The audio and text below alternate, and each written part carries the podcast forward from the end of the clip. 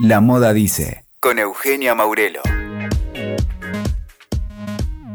Bienvenidos al episodio número 24 de La Moda Dice y hoy vamos a hacer foco en la última edición, la número 4 de Mercedes-Benz Fashion Week Chile, que se realizó en la ciudad de Santiago. Este año tuvo como sede el Museo de Arte Contemporáneo y contó con la participación de 12 diseñadores de indumentaria de diferentes países de Latinoamérica. Entre ellos, el brasilero Weider Silveiro, las mexicanas Julia Renata y la argentina Lucía Chain. A ellos se sumaron creadores de Chile con el propósito de contar qué está pasando en la moda a este lado del mundo. El lema de este año tuvo que ver con la atemporalidad y la diversidad. Sobre ello hablamos con Fernando Astaburuaga, que forma parte de la productora del evento llamada Casa Moda. También conversamos con Pia Montalva, que es curadora de Mercedes-Benz Fashion Week Chile, y con Kika Neumann, que es diseñadora y ya un clásico en esta Semana de la Moda. Comenzamos con Fernando Astaburuaga, que nos cuenta cómo se define un encuentro de estas características, por qué se realizó en el Museo de Arte Contemporáneo de Santiago y además da su opinión respecto a la moda latinoamericana. Las etapas son más o menos las siguientes. Tenemos una reunión de análisis de, lo que fue el, año anterior con el cliente, siempre pensando en esto que como principal misión sea una, se transforme en una plataforma real para los diseñadores independientes que muchas veces, como sabemos, no tienen todos los medios como para cada uno de ellos producir su propio desfile y aún están más lejos de producirlo según los estándares de calidad que Mercedes-Benz exige tanto como para este evento como para todo lo que ellos se involucran, entendiendo que su, como su frase guía es the best or nothing. Entonces ya poniéndose de acuerdo con ellos en cómo ellos porque inicialmente ellos prefirieron ir eh, creciendo de a poco, partieron con un día, se invitaron a 12 diseñadores a participar ese día y fueron creyendo la idea y así el segundo y tercer año fueron dos días lo que se hicieron con ocho diseñadores ya en un formato full diseño de autor. En un principio se,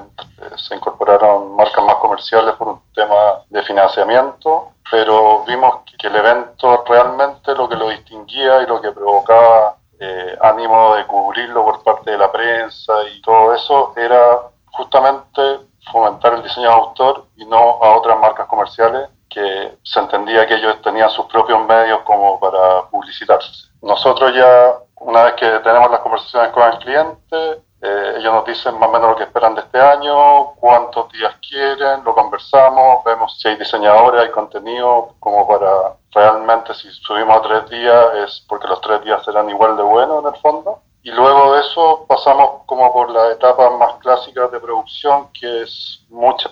reunión con a nivel de dirección de arte, con muchas referencias y viendo qué hilo conductor y qué diferenciación queremos hacer en relación a la estética y puesta de escena de este año. Luego eso va a la factibilidad técnica, porque muchas veces lo, lo que uno se imagina, después llevarlo a la realidad técnica y que la matemática te respalde es,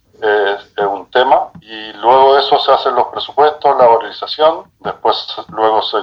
junto con eso se va donde el cliente con una presentación inicial, vemos el feedback de ellos, ahí hacemos los ajustes necesarios y luego ya vendrían la parte de ejecución y finalmente un balance final que es más o menos la etapa que estamos ahora. La idea de hacer una especie de alianza entre lo que es arte, moda y Mercedes-Benz como marca sofisticada que se preocupa del diseño, que se preocupa de la tecnología y todo eso, son como los conceptos claves que han, han, estado dando vueltas desde, el inicio de, la decisión que toma Mercedes hace cuatro años de jugársela como este evento emblemático del año para su área de marketing, en el fondo. Pusieron todas las fichas en este evento y el año pasado, o sea, los dos primeros años trabajamos en centro de evento porque lamentablemente que en Chile las locaciones eh, majestuosas como el MAC histórica y todo eso, con el tema de los terremotos, no son muchas. Y además que no hay todavía una cultura de prestar los grandes edificios para hacer este tipo de eventos. Entonces, nuestro principal, o sea, el año pasado hicimos pequeño avance en ese sentido porque se eligió la galería a la Patricia Rey, que a mi parecer es de la galería privada más importante de Chile, pero estábamos con un, ahí con un tema de tamaño porque la idea también es poder que mucha más gente nos vaya a ver. Esto es un evento que la gente se convía, no, no se venden las entradas, pero la idea es que siempre sea lo más democrático posible en ese sentido. Eh, el MAC siempre fue un, un, edificio que nos llama mucho la atención. El MAC depende de la Universidad de Chile. Bueno, las conversaciones con el MAC fueron de, a partir de marzo más o menos para hacer calzar la fecha y por un lado para que ellos entendieran también que estaban albergando un evento que iba a ser otra expresión artística más y no netamente algo comercial. Luego conseguirse este edificio, como no tiene las características de centro de evento, toda la técnica para transformarlo en un salón de desfile demanda bastante creatividad y un trabajo técnico mayor,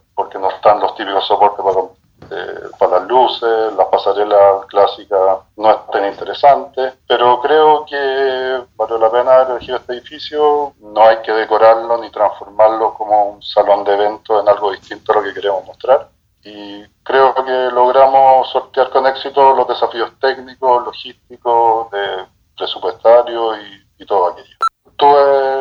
viendo ese tema porque harta gente en, en un principio como que le hacía ruido que si estuviéramos hablando del Mercedes-Benz Fashion Week Chile, que tuviéramos tres invitados eh, latinoamericanos, como que nos hacía mucho sentido. Pero analizando eso yo lo veo por el lado positivo, que por un lado es crear redes, o sea, en el fondo crear redes que de alguna manera en algún punto algún país también pueda invitar a un diseñador chileno en un futuro evento de estas características. Después, convocar prensa internacional, porque al, a ti mismo te pasa, o sea, que haya habido una Argentina, a ti te da un motivo extra para cubrir esto, y así mismo está pasando en México y en Brasil, cosa que no lográbamos solamente con gente, o sea, con diseñadores chilenos. Y yo creo que también es como darle una suerte de esperanza como quien dice a los diseñadores chilenos que ellos pueden trascender sus fronteras si se destacan con oficio, con trabajo, con una propuesta coherente, porque veo que la Lucía Chain o Wader o la misma Julia Renata partieron también siendo diseñadores independientes y, pasando esta misma etapa que estaba tocando pasar algunos chilenos, unos más, más avanzados que otros, pero en el fondo es crear una sana competencia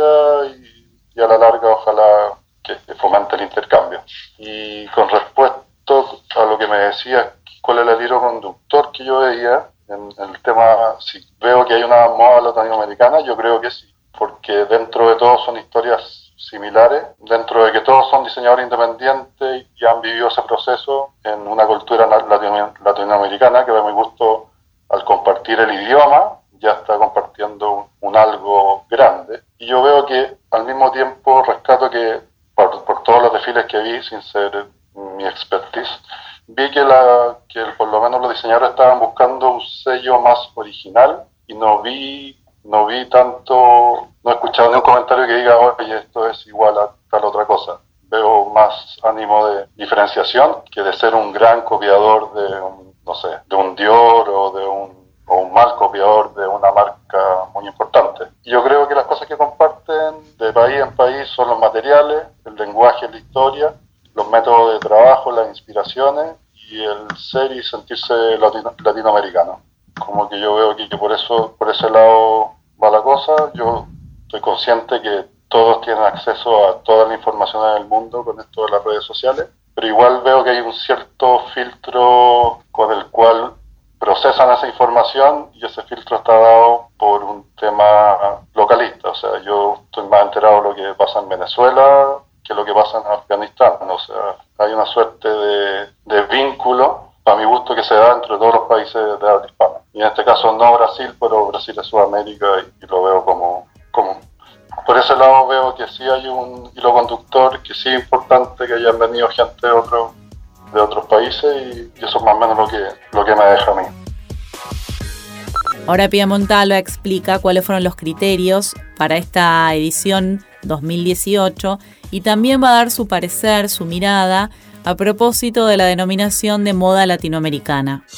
Primero, los criterios fueron dos. Primero, al definir la locación del museo en forma paralela al, como criterio general que iba a unir las colecciones, tratamos de buscar un elemento que pudiera como, como aunar estas dos cosas y ahí surge la temporalidad, por un lado, vinculada a la moda, es decir, a un poco el estallido de este sistema moda donde hoy día, además de no, de no ver género, o hay una disolución del género eh, eh, plasmado en la ropa, también bien, vemos esta, esta disolución de las temporadas que ordenaban el sistema, otoño-invierno, primavera-verano, ¿no es cierto? Estas temporalidades asociadas a día, noche, ocasión, vemos que todo ese sistema se ha roto un poco, que la ropa se mezcla con mucho más libertad, pero también el resultado es mucho más caótico.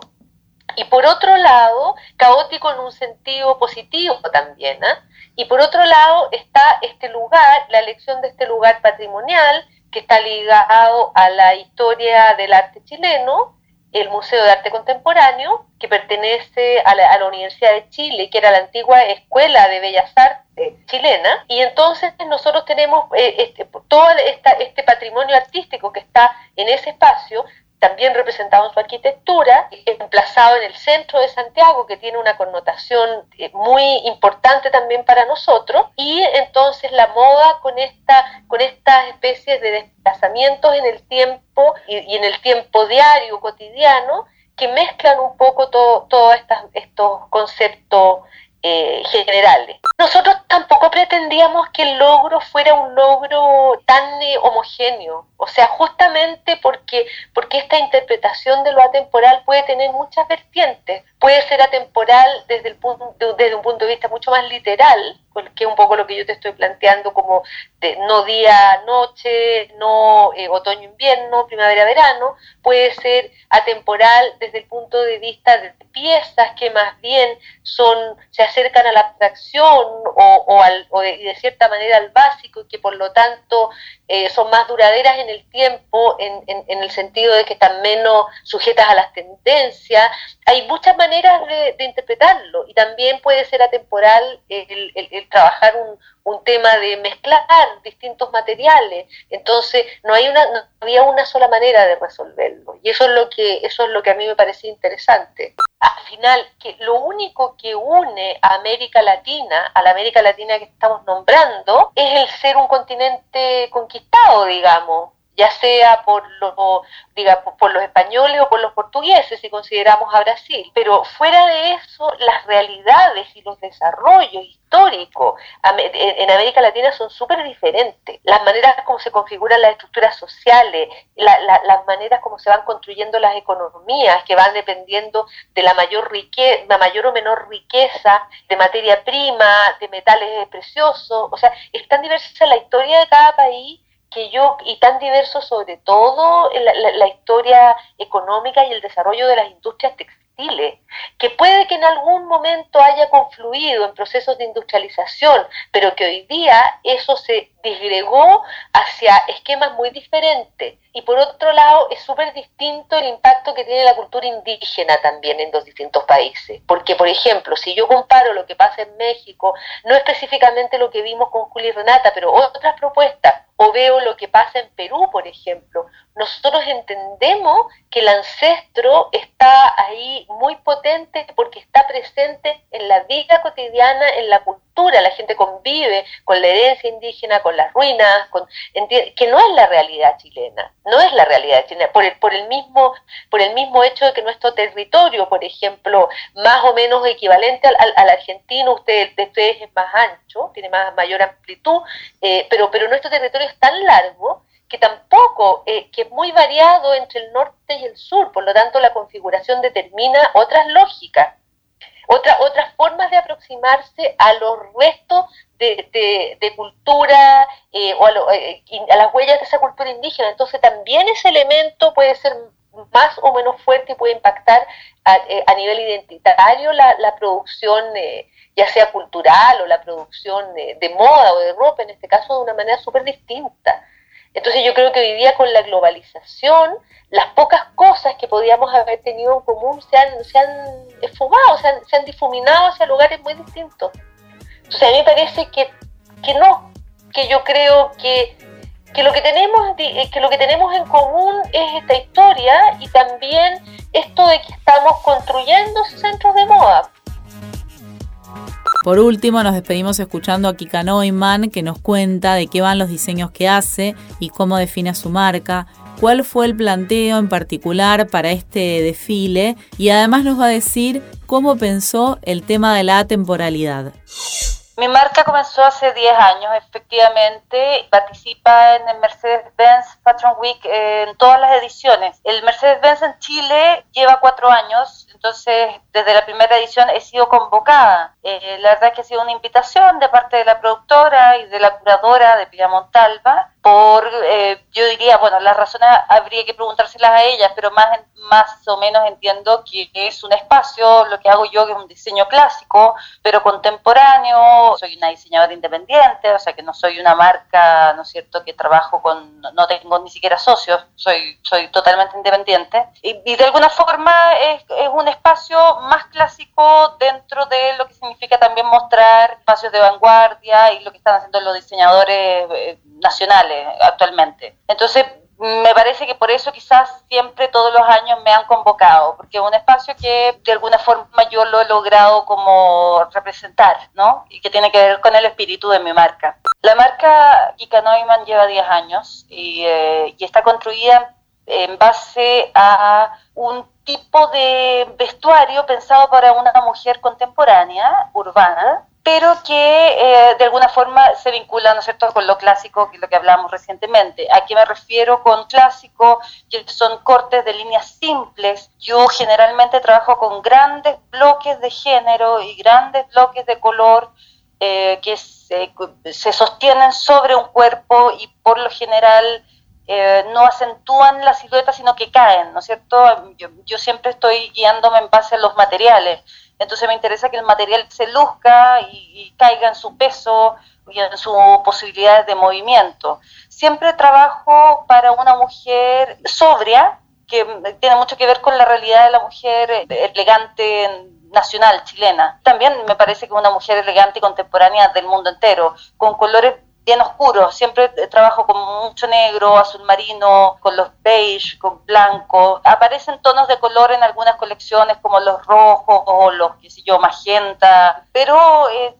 no hay, yo diría que el espíritu vanguardista o rupturista no está inserto en la mujer en la que he visto. Es una mujer muy romántica, pero también muy práctica y que se va armando, por lo general, un eh, guardarropa con mi vestuario lo puedo ir construyendo en estos 10 años o en lo que quede de marca, ¿no? Tengo clientes que tienen piezas de las primeras colecciones y que las combinan con piezas de las colecciones actuales. Entonces, de alguna forma no me interesa tanto el fenómeno moda, sino más bien el fenómeno estilo. Eso es lo que estoy trabajando constantemente. El audio y la música que ocupé para la presentación en este caso fue eh, dos canciones de la banda Electrodomésticos. Electrodomésticos es una banda nacional chilena eh, de los años eh, de la, participó en el Under nacional entre los años, qué sé yo, 84 y 86 fuertemente. Estas canciones son de esa época, luego siguió en los 90. Me interesó ponerlo como, una, como un guiño un poquito más oscuro a lo que generalmente trabajo, que es una mujer más romántica y más liviana. Quise mostrar que esta mujer clásica, ¿no es cierto?, que viaja por el mundo, que tiene distintas reuniones, que, muchas veces se compra un abrigo de alpaca en la mitad del verano porque tiene que ir al otro extremo del mundo. De alguna forma me interesaba que esa mujer también podríamos entenderla como una mujer que, que puede tener un eh, discurso un poquito más oscuro, y un poquito más under. O sea, a pesar de vestirse, ¿no es cierto?, de una forma más, más, elegante, qué sé yo, puede sí tener, tener ciertos guiños. Por eso mismo los zapatos con los que colaboré, que son los zapatos de Camille, incluían ciertos piercing, ¿no es cierto? Había un maquillaje también pensado como con un ojo bastante oscuro, pero muchas veces las siluetas son de un gran romanticismo y de una gran simpleza. También lo apoyé con unos prendedores de flores naturales, de anémonas, eh, que me interesaba mucho porque eh, es la esencia femenina de la marca. A mí la flor siempre ha sido un, tema que me interesa rescatar a través de los encajes, a través de ciertas aplicaciones. Y en este, bueno, volviendo un poco a, la colección, precisamente esta colección eh, esta es una colección de invierno yo estoy presentando ahora en este Mercedes-Benz, soy la única que presenté mi colección de invierno del próximo año, 2019. Yo tomé lo atemporal, hay ciertas piezas que son muy atemporales, ¿no es cierto? Todas las trabajadas con crepe, crepe de algodón, que no tiene ningún tipo de temporalidad. Pero yo lo que pensé es, eh, me inspiré mucho en esta mujer que viene en pleno febrero, que nosotros tenemos un calor de 35 grados, a comprarme su abrigo de alpaca que yo nunca lo entiendo, pero ahora en el fondo ya el, mundo está tan comunicado, ¿no es cierto?, que la clientela está buscando vestuario para viajar al otro lado del mundo y lo necesita en febrero, en marzo, en enero. Entonces, de alguna forma entender que ya no hay una temporada, una temporada fija, sino que también va la temporada con la persona que va viajando, con esta mujer que se va moviendo a través del mundo. Escuchaste La Moda Dice con Eugenia Maurelo. WeToker. Sumamos las partes.